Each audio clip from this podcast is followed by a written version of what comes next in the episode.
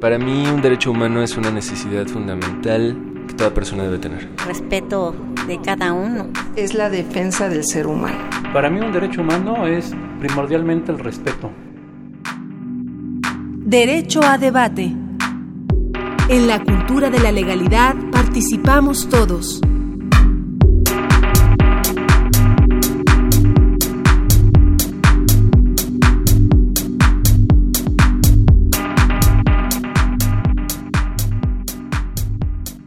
Hola, ¿qué tal? Muy buenos días. Como cada lunes les damos la más cordial bienvenida. Estamos en Derecho a Debate. En la cultura de la legalidad participamos todos.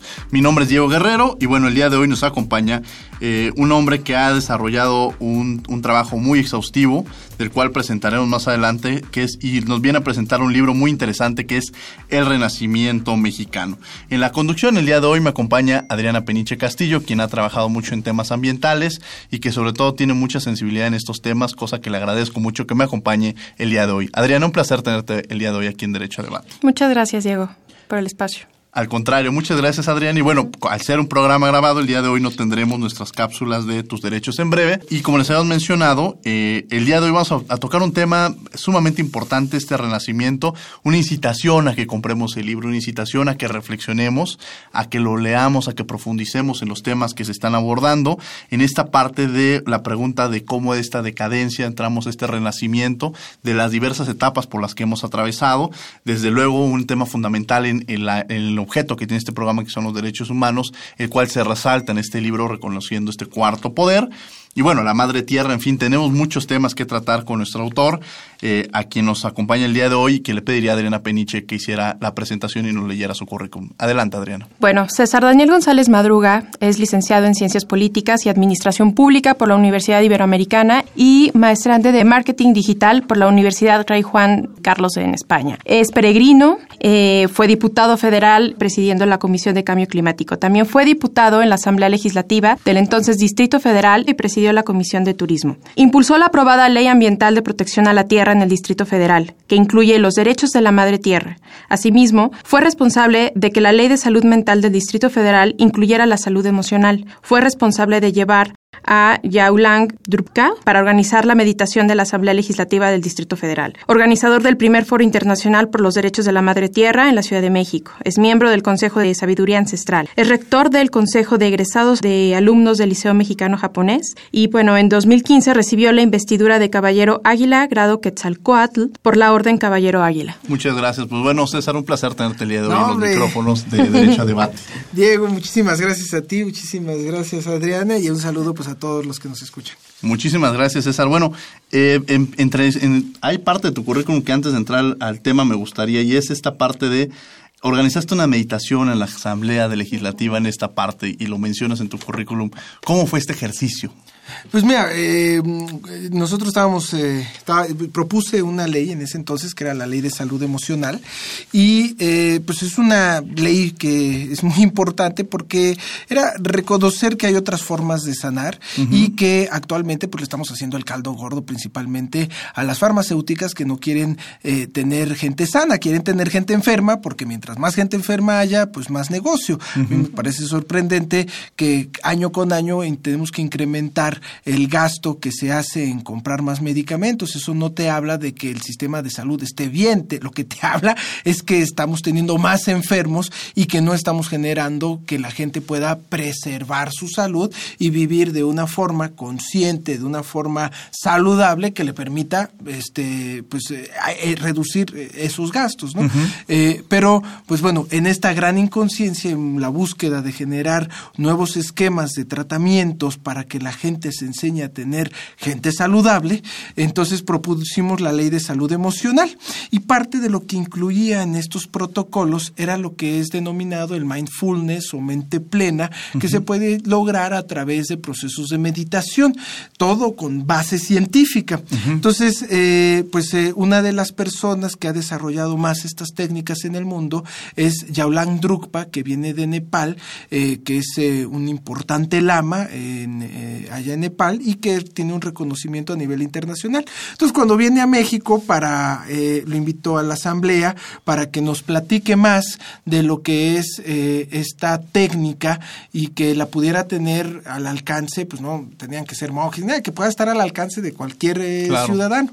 Y pues eh, sube al pleno de la asamblea, yo era presidente en ese momento de la asamblea legislativa.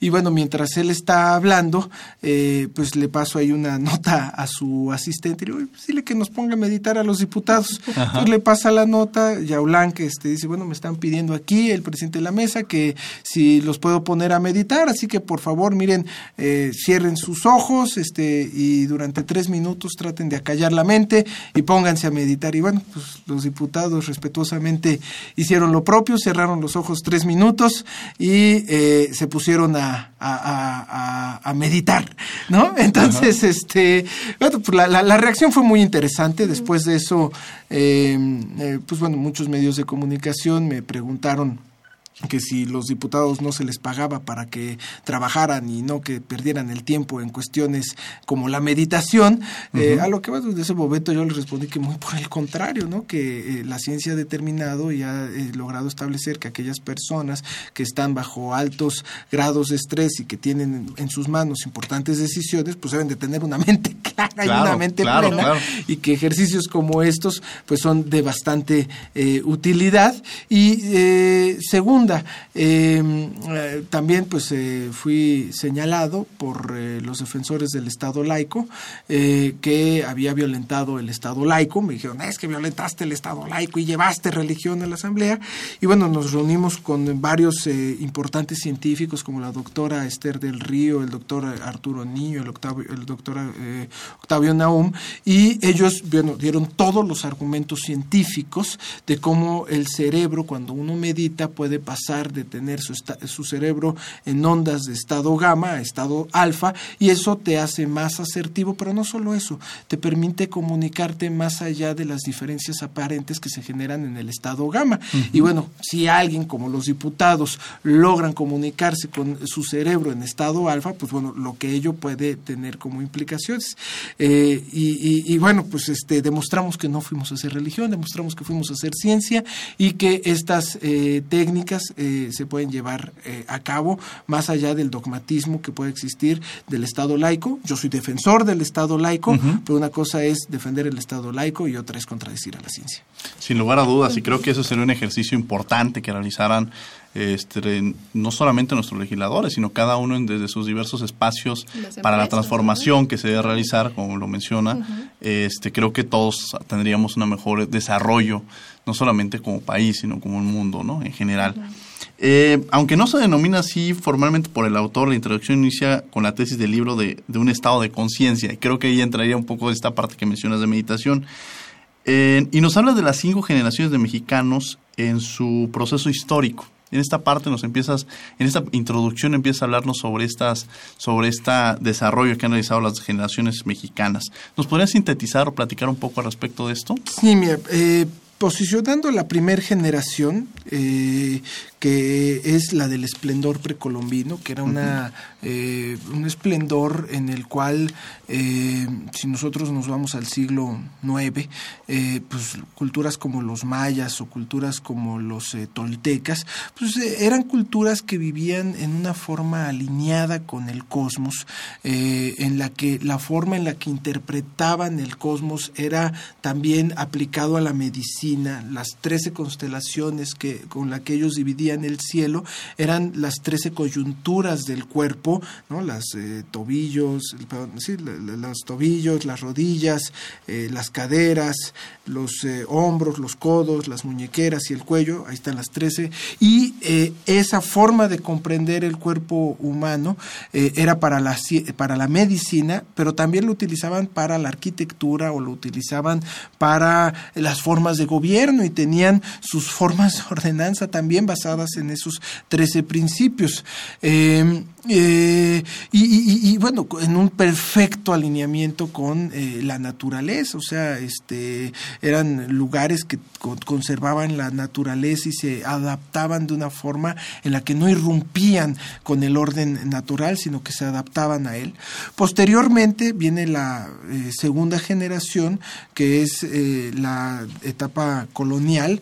esta segunda generación, pues básicamente fungió la labor y el papel de la mezcla. ¿No? este, eh, los españoles cuando llegan, llegan como una raza muy mezclada. O sea, en España habían estado eh, los árabes, habían estado eh, los romanos, los godos, los visigodos, llegan con una importante comunidad africana y llegan a México y empieza una nueva mezcla de culturas, de genes, de conocimientos, etcétera. Eh, y aquí, bueno, pues había dado también una gran mezcla, que era la mezcla de, de, de, los eh, eh, toltecas, de los mayas, de los incas, una importante comunidad que vino de Asia desde que se cruzó el eh, estrecho de Bering, los lakotas, etcétera. De hecho, José Vasconcelos decía que eran esas dos combinaciones, eran 16 razas que venían de España y 16 razas que habían en México, se mezclaron aquí para conformar una raza 32, más la del aquí y el ahora, la raza 33, por eso nos decía la raza cósmica José Vasconcelos. Y eh, eh, pues bueno, eso se da en esa, en, esa, en ese periodo generacional. Luego viene la tercera etapa generacional en la que eh, pues eh, se, da el surgimiento independiente con los planteamientos filosóficos que, que, eran de mucha mayor vanguardia que los planteamientos inclusive de sus de, de sus pares en otras partes del mundo. O sea, si uno lee los sentimientos de la nación a la fecha empiezan a ser comprendidos y tenían eh, pues eh, una eh, potencia y una captación de lo que se planteaba ser como una nación libre que estaba rompiendo el cascarón ¿no? de, de, la etapa medieval después de la colonia en su etapa ya de, proceso de decadencia y, y, lo que uno puede encontrar ahí pues tiene mayor profundidad de lo que se heredó de Voltaire o de, de Montesquieu este, posteriormente. La cuarta etapa generacional, ¿no? con un proceso inacabado todavía, eh, viene pues la etapa de la revolución. y, en esa etapa, después de una cruenta guerra, eh, pues se empieza a dar una nueva mezcla de culturas, una nueva mezcla de, de, de, mm, genes, de sabores.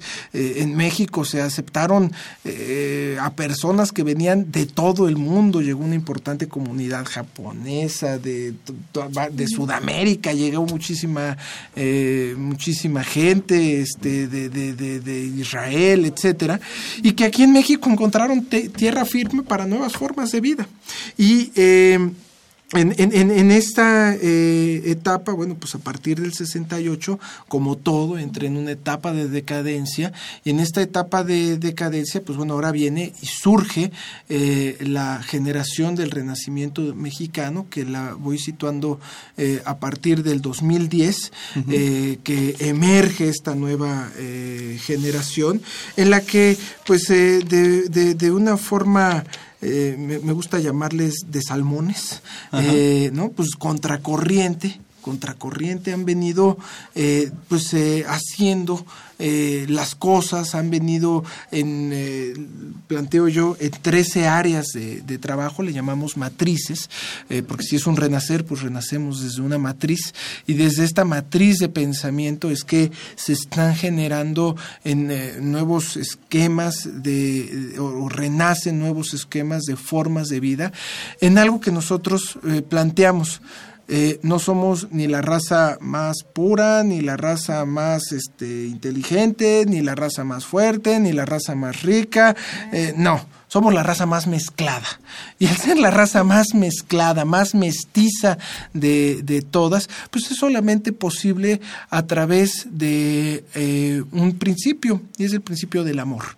Y ese principio, pues es un dogma que eh, está rigiendo a esta nueva eh, generación de mexicanos y que lo podemos ver, pues, en, en, esquemas culturales, en formas de gobierno, en nuevos métodos de educación, en nuevos métodos de... Entonces, cuando me dicen, oye, no es un tanto romántico ante todo este desastre que estamos viendo, pues más bien dicho, yo creo que lo que está saliendo es toda la pus, ¿no? Toda la pus de lo que... Eh, ¿no? Pero eso no significa que en eh, las bases sólidas no se esté construyendo un México eh, en, y, que está renaciendo los valores universales en nuevas formas de vida. Sin lugar a dudas. Adriana Peniche, que me acompaña el día de hoy en los oh. micrófonos de Derecho a Debate. Muchas gracias este, por el espacio. Y bueno, César, me, me gustaría eh, bueno, comentar, ¿no? Este, que bueno, tenemos claro que vivimos en, tiempos difíciles de mucha violencia, ¿no? Actualmente, eh, discriminación, ¿no? Este, corrupción, eh, donde la necesidad de un crecimiento desmedido de lo económico como eje rector parece ser que, como eje rector de, de, de las directrices, ¿no? Como sociedad, ¿no?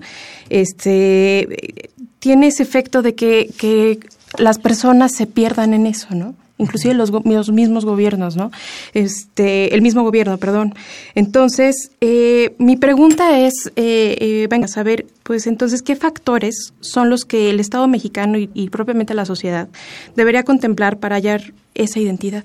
Esa identidad que entiendo la fuimos perdiendo, ¿no? En ese periodo de caos. ¿no? Esto que dices es bien interesante. Mira, cuando, cuando hay, hay un pensador que es un pensador alemán que se llama, se apellida Spengler, y Spengler dice que el dinero, como tú ahorita lo, acabas de mencionar, que el dinero es una forma de pensamiento. Sí. Eh, inclusive Spengler se atreve a decir que es una forma de pensamiento intangible. Eh, a ver, haciendo, haciendo, haciendo, esta reflexión que nos deja Spengler, pues sí es cierto, el, el, dinero, el dinero no es eh, algo que tenga patria ni bandera. Es decir, el dinero que había en Beirut hace unas cuantas décadas eh, y que, ¿no? ¿Qué, le pasó? Desapareció de la noche a la mañana, se perdió, no, simplemente emigró. El dinero va a donde encuentre las mejores condiciones para ser eh, eh, y, redituable, y para poderse eh, seguir generando, ¿no? Pero el, el, dinero no, no, no, no tiene un, territorio, el dinero no tiene, es decir, no solamente eso, ahora que la mayor parte del dinero ya no es dinero tangible, es decir, ya no lo tenemos en, en, en, billetes, ya no lo tenemos en monedas, sino que es electrónico, se estima que solamente el 6% de todo el dinero disponible en el mundo realmente se encuentra circulando, pues hoy puedes tú en un solo clic hacer que el dinero se vaya de un lugar a otro lugar, en un solo clic. Eh, y em, por, yo sí creo que la afirmación de Spengler hoy en día es un tanto caprichosa al decir que no es tangible, pero sí creo que es una forma de pensamiento que se ha vuelto tangible cuando se lleva a poner en ladrillos o cuando se compran casas, ah, etcétera, eh, pero ¿de qué depende de que el dinero vaya a esos, eh, a ese sitio o a ese lugar? ¿no? Hoy se encuentra en Nueva York la mayor parte del dinero. Pero ¿de qué depende? De la confiabilidad que generen las sociedades. ¿sí? Yo creo que cuando uno como individuo persigue el dinero, nunca lo alcanza. Pero cuando uno persigue la luz, el dinero le sigue. Y es si uno busca generar eh, una sociedad que pueda ser confiable, la una pueda ser confiable, y ahorita si quieren, si podemos hablar de la confianza, entonces pues, solito viene, ¿no? O sea, eh, es como eh, ¿Se, da? se da porque es la forma de pensamiento que rige realmente eh, que llegue el dinero, o sea, hay una, un rector por encima de esta forma de pensamiento del dinero.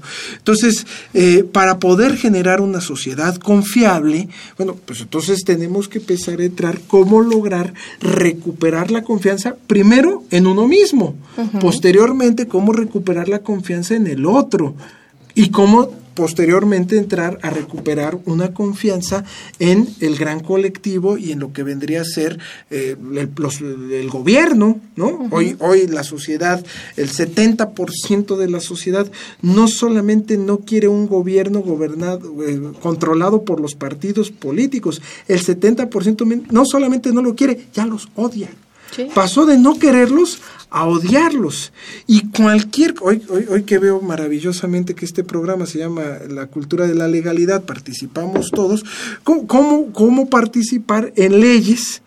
que eh, han sido modificadas una y otra vez a beneficio, al interés de unos cuantos grupos que hoy el 70% odia, de acuerdo a las encuestas, ¿no?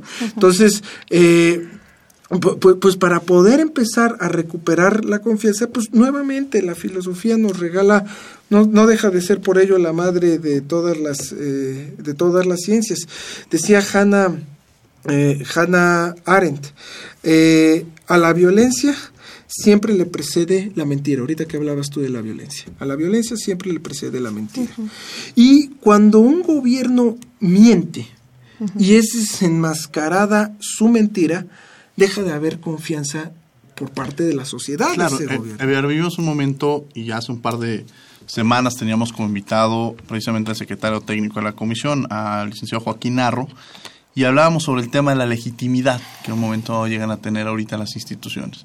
Y vivimos precisamente en eso, en esa falta de legitimidad que tienen actualmente muchas instituciones y esta legitimidad, que me gustaría que, abundáramos sobre ese tema, se debe también a falta de confianza. La gente ya no confía en las instituciones y lo podemos ver en cualquier institución que nosotros encontremos. Pueden ser los desde el gobierno, pueden ser los órganos legislativos, puede ser que sea un órgano judicial, pueden ser los partidos políticos, como instituciones, pero de forma individual también se ha ido perdiendo esta confianza. ¿Cómo recuperar esa confianza, César? Eh, primero yo creo que una parte del eje moral de lo que que sí tiene que ver con una forma de vida de honestidad. ¿no? O sea, eh, la, honestidad, como lo, lo, mencionabas, no como un escrúpulo moral, sino como una forma de vida y como una forma de ser, y también hacerlo a la hora de gobernar. Dos, eh, es una realidad que las instituciones eh, han sido secuestradas, o sea, el gobierno en general está secuestrada por una serie de intereses que dejó hace mucho tiempo de representar a la sociedad. ¿Qué, qué sociedad o qué grupo de personas hoy se puede decir que realmente se siente representada? Pues este, eh, nos damos cuenta cada vez más que lo que estamos viendo es una simple lucha de egos, ¿no? Este, eh, hace acabo de regresar de Japón. En, en, Japón pues existe una serie de tensión por lo que está sucediendo con el presidente coreano eh, que está mandando este, ya pruebas en sus territorios de, de, bombas nucleares eh, y, que existe toda una reconfiguración en el orden global. y, y aquí la noticia diaria es quién va arriba en las encuestas, pura lucha de egos, absurda, ¿no? Entonces, eh, pero ¿quién está pensando en cómo vamos a construir verdaderamente el modelo educativo? Este, ¿Quién eh, está pensando verdaderamente en cómo vamos a eh, generar que, baje la violencia? Este, no estamos construyendo nada, estamos siguiendo a estos intereses que, insisto, han secuestrado el gobierno. Por ello, proponemos en el libro, en la matriz de gobierno, la creación de un cuarto poder. ¿no? Y, aquí quisiera eh, centrarme eh, a, decir, bueno, cuando eh, Montesquieu planteó tres poderes eh, y, y, eh, toda la evolución que ha tenido y por qué seguimos teniendo esos tres poderes, no lo hizo en vano. O sea, él hablaba de, eh, su libro se llama, un librote así, decía, eh, el, el, el, ustedes lo deben de conocer hasta mejor que yo, pero se llama El espíritu de las leyes, ¿no? O sea, uh -huh. Montesquieu partió de una forma de cómo él comprendía el, en ese momento el universo y él comprendía de forma religiosa, eh, católica, el, el, eh, la división, ¿no? Eh, de un este padre, de un eh, hijo y de un Espíritu Santo, y lo veía de forma eh, trinita. Uh -huh. Y en esa forma trinita fue la que dice, bueno, entonces plantea una división de poderes en tres, y a partir de ello llevamos más de 300 años con esa con ese modelo, ¿no? con ese modelo de equilibrio, ¿no? De equilibrio, uh -huh. que no estuvo mal, o sea, lo uh -huh. que logró hacer pasar de esta visión unitaria en la que un dios depositaba en un rey eh, todo el poder a dividir ese poder en tres, pues fue una gran genialidad. Pero Montesquieu estuvo muy alejado de las comunidades indígenas para poder comprender eh, que existía un balance de cuatro como los indígenas lo ven, que está basado en, eh, las, eh, eh, en los cuatro elementos naturales, agua, fuego, fuego aire y tierra si pudiéramos hacerlo de forma eh, alquímica, pues el ejecutivo es el fuego, el legislativo el agua, el aire eh, el, el poder, judicial. poder, judicial. y la tierra la dejaron fuera. ¿No? Y la tierra, ¿quiénes son? Pues son hoy por hoy los derechos humanos y la sociedad que se hace, que hace control del eh, gobierno. Miren, ahorita voy a regresar a este punto. Uh -huh. Nada más quisiera eh, poner aquí colateral cuál es la parte que creo eh, fundamental. Antes de que llegaran los españoles a tierras mexicanas, había una cosa que se llamaba el tequio. El tequio básicamente es, nos ponemos de acuerdo y nosotros nos encargamos de que nuestra eh, comunidad esté limpia, nosotros uh -huh. nos encargamos de que eh, el río esté bien, que todo lo que es comunal nos corresponde a todos. Y cuando yo lo hago para los este, para los antiguos indígenas era una forma de servir a los dioses, o sea, servir a la común unidad, a la común unidad.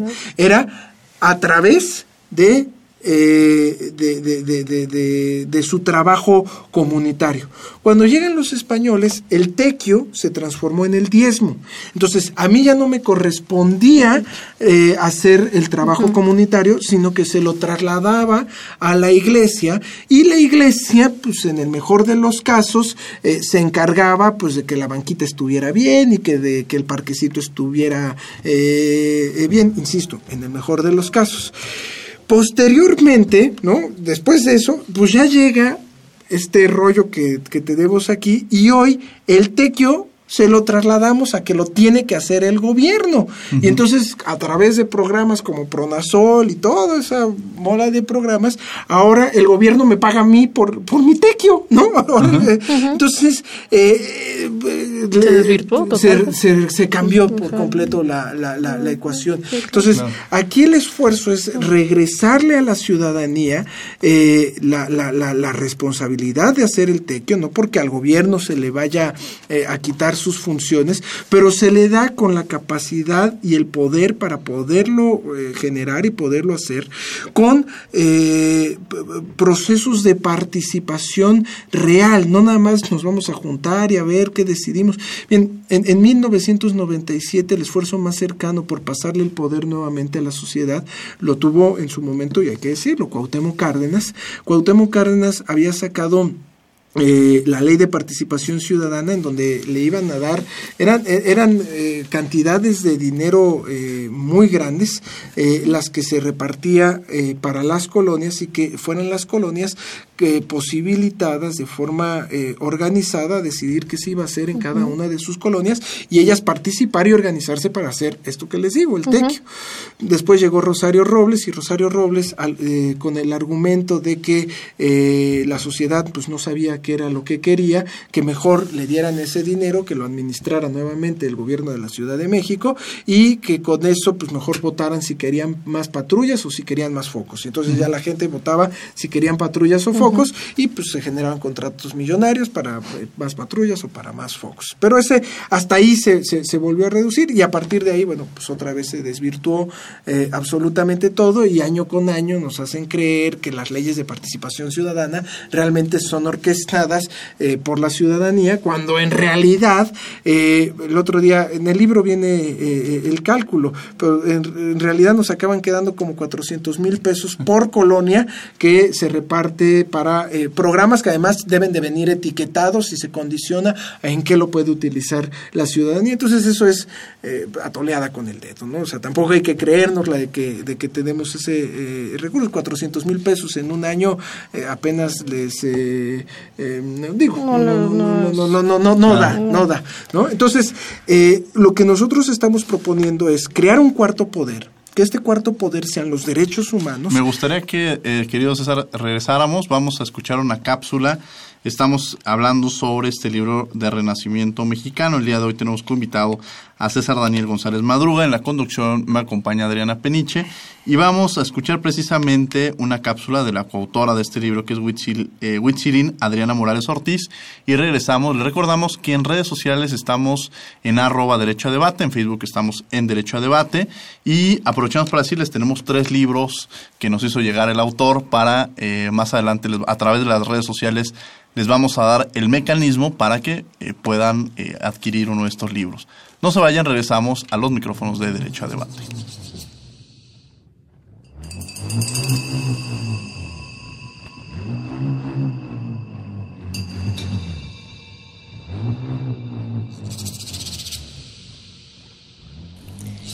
Les invito a que lean el libro del Renacimiento mexicano. Es un libro que perturba la degeneración humana e inspira al resurgimiento de los valores universales. También el Renacimiento mexicano plantea cinco generaciones que han trascendido en la historia de México. La primera, el México precolombino. La segunda generación, México colonial. La tercera, México independiente. La cuarta, México revolucionario y ahora estamos en la quinta generación y de nosotros depende que sigamos construyendo este renacimiento.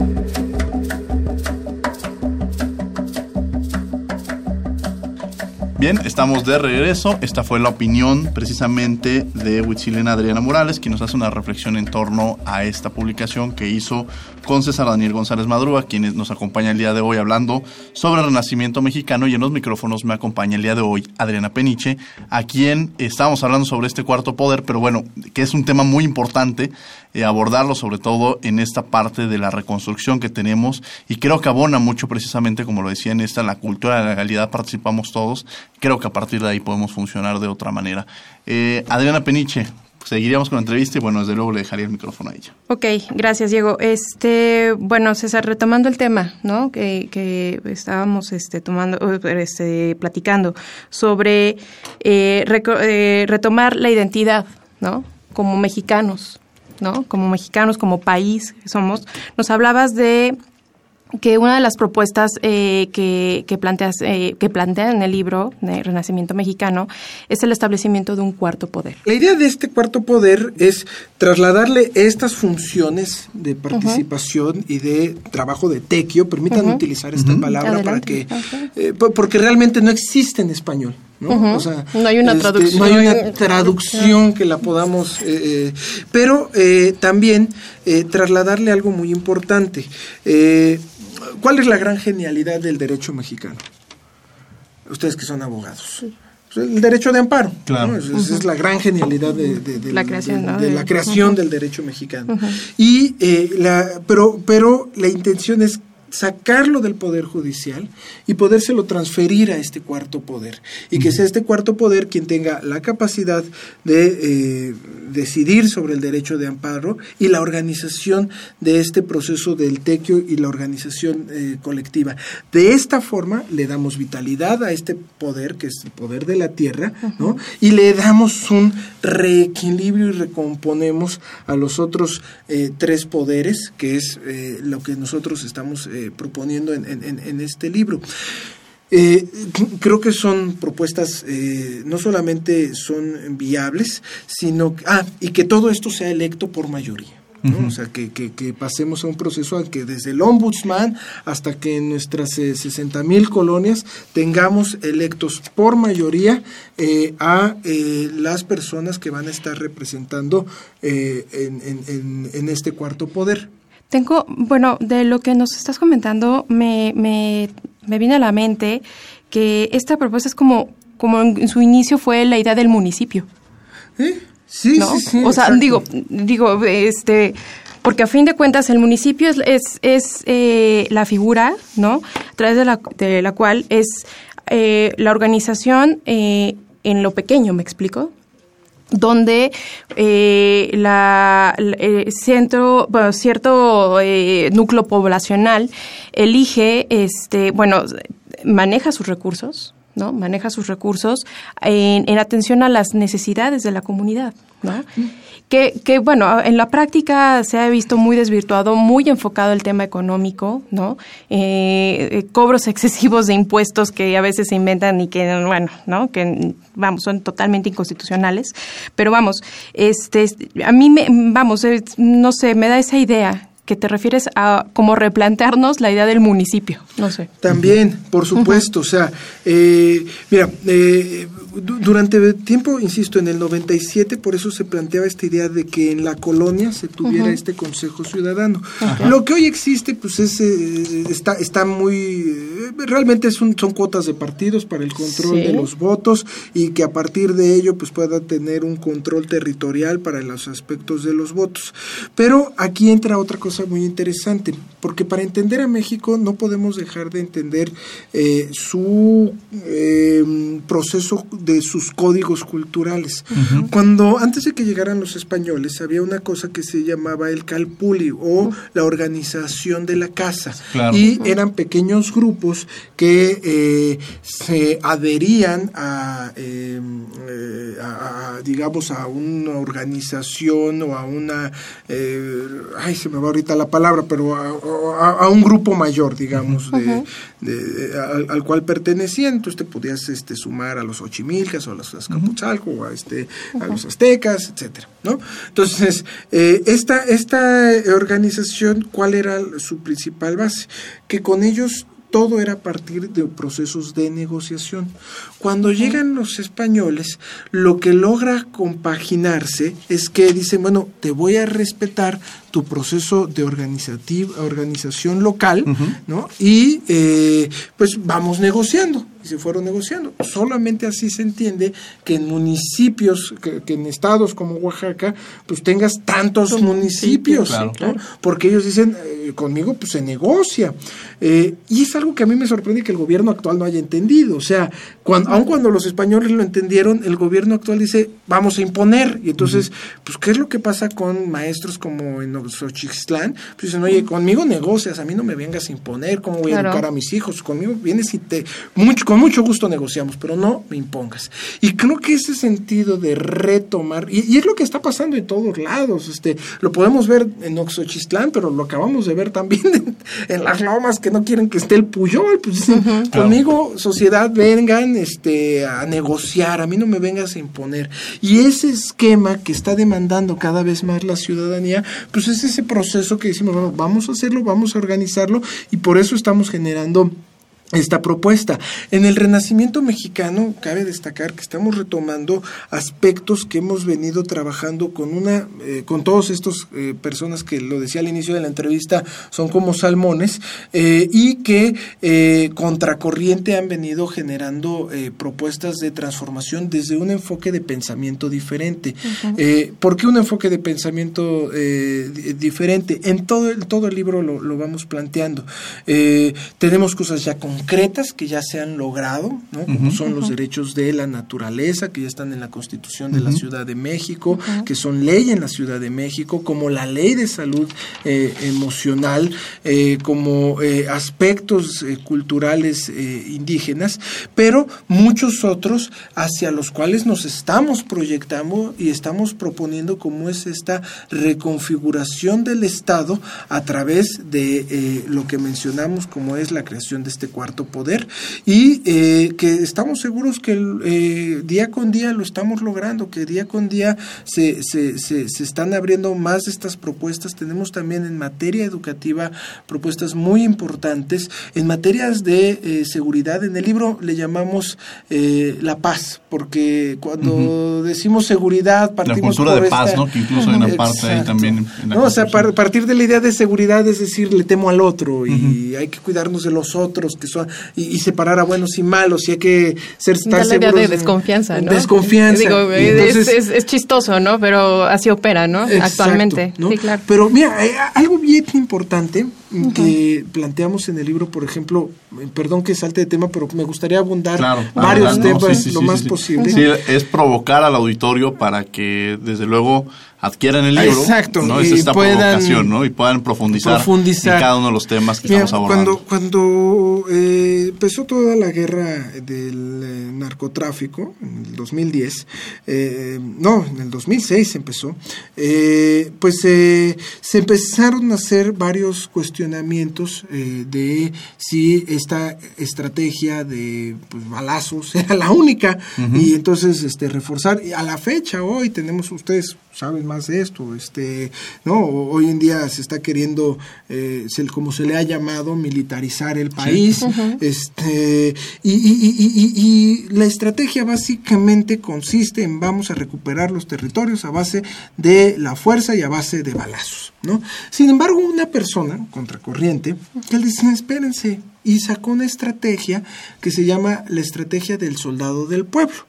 Eh, él es el general Tomás Ángeles de Aguajare, a mí, a mi, para mi gusto el mejor estratega militar que tenemos en el país. Él fue subsecretario de eh, la defensa y injustamente fue encarcelado por precisamente decir que sí existía otra estrategia. Y él lo que hizo eh, o lo que planteaba, obviamente es una estrategia muy grande, me voy a centrar en dos aspectos. El primer aspecto, él decía, bueno, a ver, este, eh, no es a balazos como se va a resolver esto. Mejor hagamos que el soldado sea un amigo del pueblo y que el soldado se dedique a las tareas y a las labores de alfabetización, a las tareas de reconstruir la cancha de básquetbol o de fútbol, eh, que, que, sea parte de la sociedad y que eh, de esta forma la sociedad eh, pueda ver en el militar un amigo y no solamente un amigo, sino que pueda tener eh, una información privilegiada de por dónde pueden estar habiendo focos eh, de, rojos, ¿no? Pero con el militar de tu aliado. ¿Qué es lo que sucedió? Que pusimos al militar en retenes, bajaban a las familias. De manera muy agresiva. De manera muy, ¿Cuántos no hemos sido bajados de, ¿no? Este, y, pues uno se siente amedrentado, amedrentado. Bueno, pues este, ahora eso nos pasa a nosotros en las ciudades, en muchos pueblos, pues lo que acaban haciendo es diciendo, bueno, pues quiénes son realmente los, los, buenos y quiénes son este eh, los malos, quiénes están aquí para protegerme y quiénes están acá Ese es el punto más bien, ¿no? Eh, o sea, ¿no? Entonces, al servicio de la eh, ciudadanía, ¿no? Claro. Por lo que empiezas a hacer es que, ¿no? Entonces lo que él decía, vamos a meterle a los militares, pero como aliados de la sociedad. Uno, dos, la sociedad tiene que hacerse consciente que es partícipe de esta guerra y no este que pues mientras a mí no me toque no me pasa nada y este y, pues si a alguien le pasa es porque estaba en malos pasos no o sea yo creo que ese es lo, el primer dogma que tenemos que quitar. O sea si a alguien le pasó algo no es porque estaba en malos pasos. O sea este hay una serie de personas eh, miren por ejemplo yo que me dedico y tú que estás metida en temas ambientales no me dejarás mentir cuando uno habla de los temas ambientales, hoy sí, pues parece que es un asunto hasta color de rosa y muy bonito y este, ¿no? Pero mientras más te vas metiendo a profundidad, te das dando cuenta que los eh, ambientalistas que están defendiendo el río porque van a llegar las mineras este, de, de otros países a acabar con todos los minerales o con los ríos que están empezando a embotellar este, y que se están acabando los recursos o talando los montes, los ambientalistas que están dando ahí la cara están siendo asesinados y cuando los presentan en los medios de comunicación nos los presentan como parte de la guerra contra el narcotráfico y ya cualquier muerto es parte de la guerra contra el narcotráfico cuando realmente hay un grupo importantísimo de periodistas, de ambientalistas, de indígenas que están eh, eh, pues en esta eh, en, esto que se está viviendo en el país pues están siendo brutalmente asesinados, brutalmente masacrados. Entonces, eh, ese es un tema que hay que quitarnos y decir, a ver, todos participamos de esto, o sea... Lo que pasa es que este es el país de todos. Exacto. ¿no? Exacto. O sea, somos una sociedad eh, en la cual, o sea, no es los que viven en el sur, los que viven en el norte, los que están en el centro, y, o los problemas de los ambientalistas, ¿no? O sea, los, no es así, o sea, es, es un problema de todos como sociedad. ¿No? Como mexicanos y como una sociedad, eh, pues, pues sí, desde el punto de vista global, ¿no? De la Tierra. Perdón que, que, interrumpa. Eh, de hecho, este tema me lleva a otra pregunta, César, en relación al contenido del libro. Hablas de una conciencia colectiva, ¿no? Y me, me gustaría que, que nos pudieras explicar en qué consiste esa conciencia colectiva, cómo la proponen y cómo la proponen este tanto Adriana como tú en el libro y, eh, la propuesta de, de, cómo aterrizar, o sea, cómo, cómo podemos ejecutar esa conciencia colectiva, ¿no? No sé. Entonces, no sé si nos puedes platicar. Sí. Eh, mira, para entrar a este, a este punto de la conciencia colectiva, nada más para cerrar este asunto de, de, la, de los militares eh, y de la parte de la paz, viene un tercer tema eh, eh, en este tercer tema, eh, que es hacernos a todos conscientes que somos partícipes de este conflicto, pues es, a ver, pues mientras, si nosotros hacemos la tarea porque haya menor cantidad de drogadicción, pues entonces va a haber menor consumo y eso va a hacer también que reduzcan las, la, violencia. Que la persona que está participando en la toma de decisiones de su colonia, pues está ayudando a que pues no se esté fomentando eh, la apatía eh, que nos esté, ¿no? Cada joven que está haciendo deporte, pues es un joven que este, está dejando de contribuir a, al índice de, de, drogadicción. Y así en todas las eh, temas en las que en las cuales va participando la sociedad pues va favoreciendo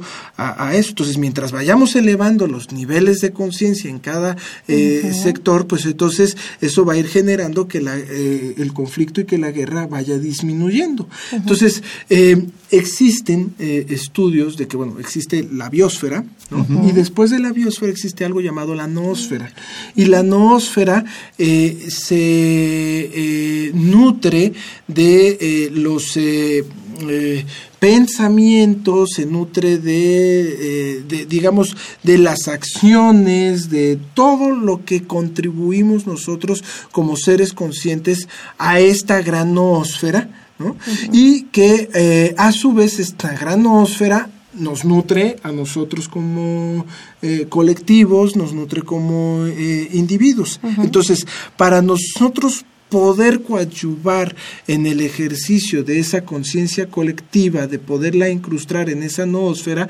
pues es nuestro, nuestro trabajo impacta en esa noósfera y viceversa. Ese trabajo de lo que está sucediendo en, en, esa noósfera nos va a impactar a todos nosotros.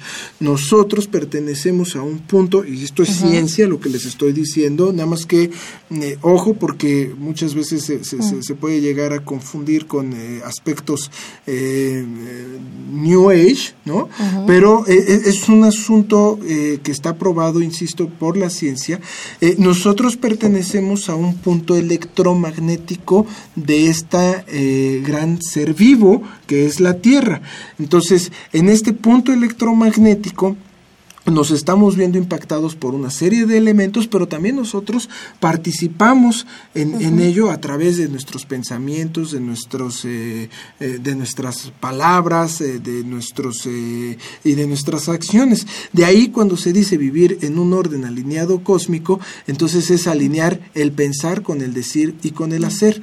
Lo que yo creo que nos hace falta es alinear bien el pensamiento, porque eh, repetimos mucho lo que todo el mundo anda diciendo por ahí eh, y eh, actuamos a veces ya este, nada más por un aspecto de, de eh, de, pues de, hacerlo por hacerlo nada más. Pero cuando reconectas con el pensamiento, alineas el bien decir y cuando alineas el decir, se configura la acción.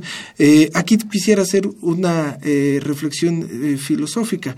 La ciencia dice que el universo se creó en el mundo de la acción, es decir, que se concentró mucha energía y que al concentrarse esta energía explotó, se generó un Big Bang y a partir de ello se hizo el 98% de la eh, materia.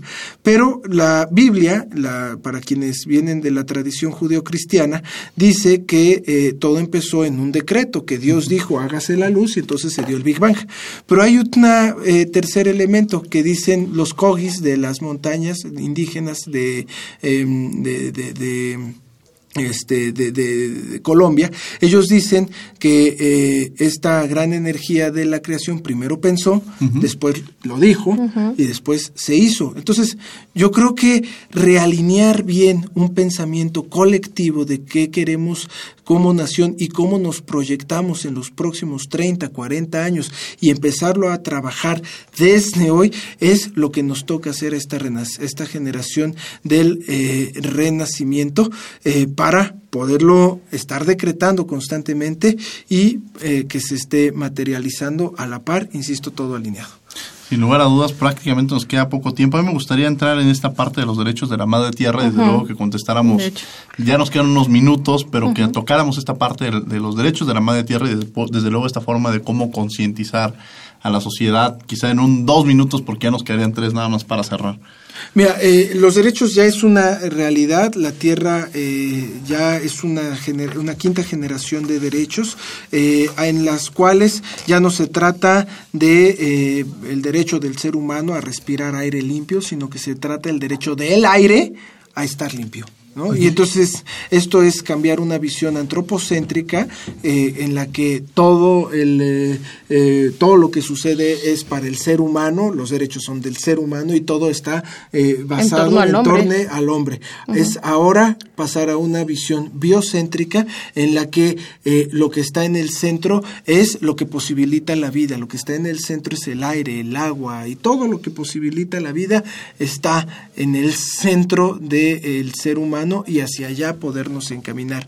Y a partir de esta visión es que se crea una ley eh, de los derechos de la naturaleza. En la Constitución ya habla que la naturaleza es sujeta de derecho y no objeto, es decir, que ya no, eh, bueno, ustedes son abogados, pero este para nuestros radioescuchas, es decir, que la planta ya no es objeto de, ¿no? sino que ya es un sujeto de derecho y que nosotros los seres humanos somos los cuales tenemos la capacidad de poder hacer esto viable. Entonces, pues es un cambio de pensamiento totalmente y a partir de ello pues nos lleva a generar nuevos modelos institucionales, nuevos modelos económicos, nuevos modelos de formas de vida.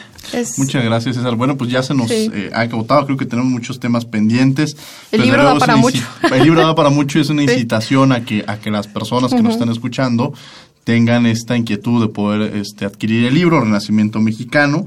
El autor es César Daniel González Madruga, que nos acompaña el día de hoy, junto con Huitzilin Adriana Morales Ortiz. Este es un libro que vale mucho la pena. Yo le pediría en un minuto, Adriana, para concluir, algún comentario o reflexión en torno al tema del día de hoy. Eh, breve, considero que, que es una muy buena propuesta, y diferente, una propuesta muy diferente. eh, y bueno, por, por lo que hace de mi- desde mi trinchera ambiental, creo que eh, en, el capítulo de la, de la Madre Tierra, este, eh, nos invita mucho a la reflexión, ¿no? A la reflexión sobre nuestras raíces, nuestras raíces, la, la importancia de preservar las especies, nuestra tierra y, y, pues bueno, este, pues no sé si después podamos abrir algún espacio, Diego, para poder platicar más de estos temas, ¿no? Pero sin, bueno. sin lugar a dudas, Con muchas, César, sí.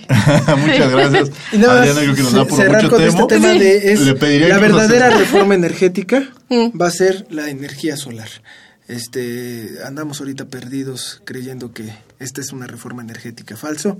Cuando realmente le entremos a la energía solar, esa es nuestra. Ese es un, eso, eso va a ser una buena aportación. De hecho, Totalmente. nuestra consigna es energía y dignidad. Mi querido César, también Muchas para resumir gracias. en 30 segundos nos gustaría que, que nos hicieras alguna comentario, alguna reflexión para cerrar el programa. Eh, ese, nu- nuestra consigna, así como en 1910 fue tierra y libertad, hoy estamos proponiendo que el renacimiento mexicano tiene como consigna energía y dignidad. Energía en todos los planos de la interpretación de la palabra y eh, dignidad como esta parte que nos debe de dar el honor de ser mexicanos. Y bueno, los vamos a invitar, ya tuvimos una, una interesante reflexión en torno al libro, para que puedan conocer más este libro, lo puedan adquirir, los invitamos a la presentación del mismo que se va a realizar en dos días, este 22, 23 de marzo, 23 de marzo en el World Trade Center, en el Salón Gil van a estar como eh, eh, comentaristas del mismo eh, Luis Raúl González Pérez, presidente, licenciado Luis Raúl González Pérez, presidente de la Comisión Nacional de los Derechos Humanos,